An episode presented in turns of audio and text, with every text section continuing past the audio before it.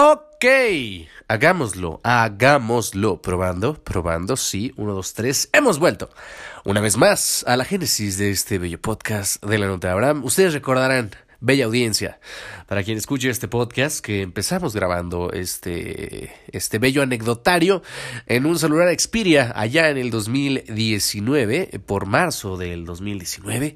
Y pues se nos aquí, tres años después, estoy enfermo, pero todo bien, espero. Em, y pues aquí estamos. Si usted me viera grabando en los estudios, porque ya últimamente grabo con mis micrófonos, pero ahorita está en mantenimiento mi laptop. Ya necesito una nueva laptop. Entonces estoy grabando con mi celular y un anti-popper. Vamos a ver si sí sirve el anti-popper. Si no, pues ni pedo. Y así es, el tema del día de hoy es nada más y nada menos que las inseguridades. El otro día, no sé cuándo voy a subir esto, pero el otro día me puse a leer cartas que se me han entregado a este tu servidor, tu servilleta.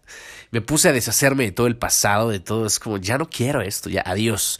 Romper. Y fue liberador, fue liberador. Pero obviamente antes de eso, eh, me, me puse a leerlas. Claro que sí, me puse a leerlas. Y me llamó mucho la atención que en esas cartas que se me llegaron a dar, hubo un texto que decía eh, la verdad yo no me acuerdo cómo decía, pero básicamente eh, explicaba y ponía en palabras que yo no daba una seguridad, ¿no? Que yo transmitía inseguridades, que mi persona no se podía saber si estaba platicando con otras muchachas o mandando nudes. ¡Nudes!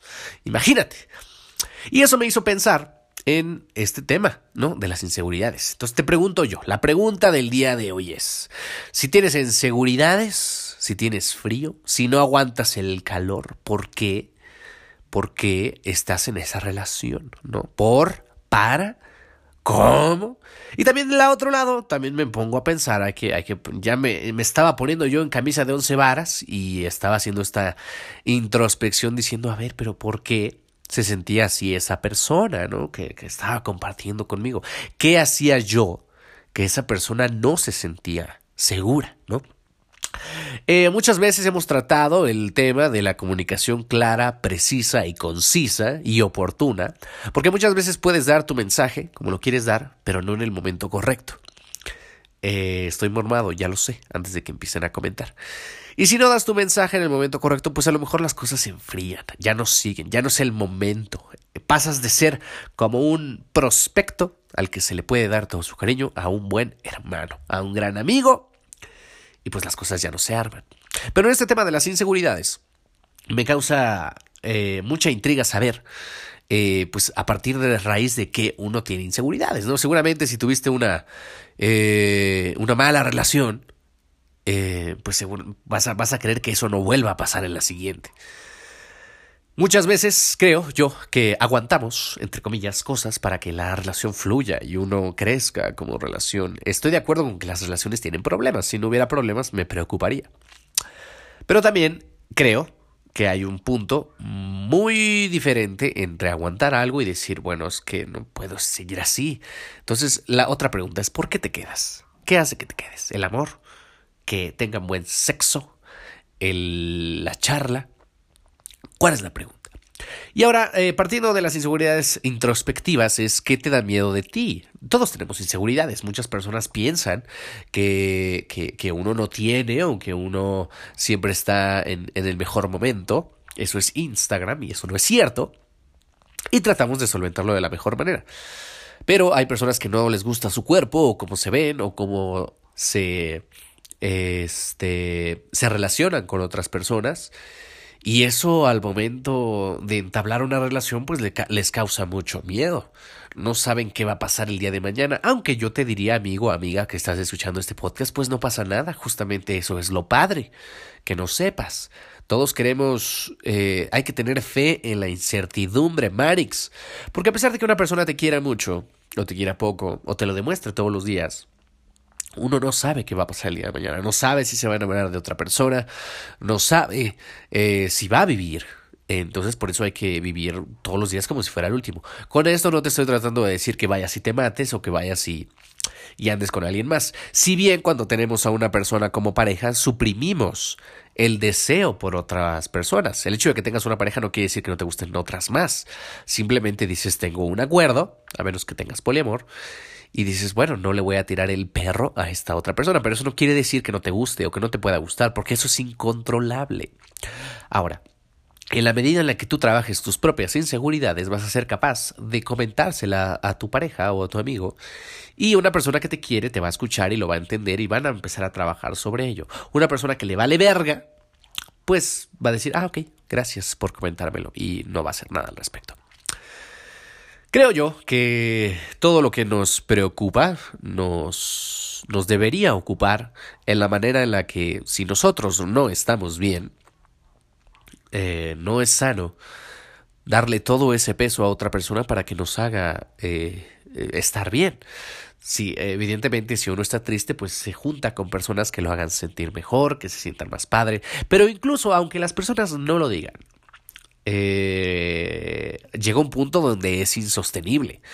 No, no me vas a dejar mentir. ¿No te ha pasado que, que, que te juntas con vampiros energéticos que lo único que hablan es hablar de pedos y de problemas y, y eso lo único que hace es quitarte la energía y lejos de decirle, ah, no te quiero ver, empiezas a utilizar como diferentes formas para alejarte de esas personas. ¿No te ha pasado? Entonces un poquito más de las inseguridades es, trabaja en ti, ve que, eh, inseguridades les, le, le provocas a la otra persona y déjalo claro. ¿no? Recuerda, Maldita sea. Recuerda que nadie te está doblando las manos para estar donde no quieres estar. Cada quien elige con quién pasársela bien, con quién pasársela mal. Y ya, no es la NASA. Evidentemente es mucho más fácil hablarlo desde una postura de papa soltera. Lo sé, lo sé.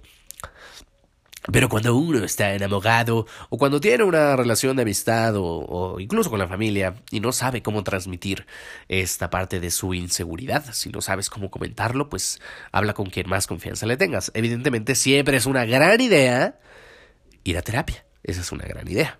Pero si no tienes los recursos, eh, pues háblalo y, o graba un podcast. Yo me, yo me acuerdo mucho que cuando empecé este podcast eh, había tenido una salida muy padre con una amiga y no tenía quien contárselo y tampoco le iba a hablar a mis amigos. No porque no quisiera o, porque no pudiera, sino porque no se me hacía como... Era raro para mí, entonces me puse a grabar y lo subí. Y esa fue una, esa fue una buena forma para yo sacar lo que tenía adentro. Cada quien canaliza su energía en trabajar, en hacer ejercicio, en crear contenido.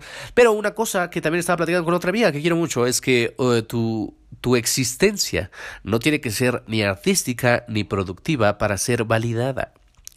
Tú puedes hacer lo que se te dé la regalada gana con tu vida y con tu tiempo y ese es un eh, tema completamente tuyo. Son, es tu vida y puedes hacer lo que quieras y compartirla con quien se te dé tu gana. Eh, yo sé que a veces es difícil en los Instagrams o en las redes sociales asumir que todo el mundo está como en su hype o en su prime moment, pero no es cierto.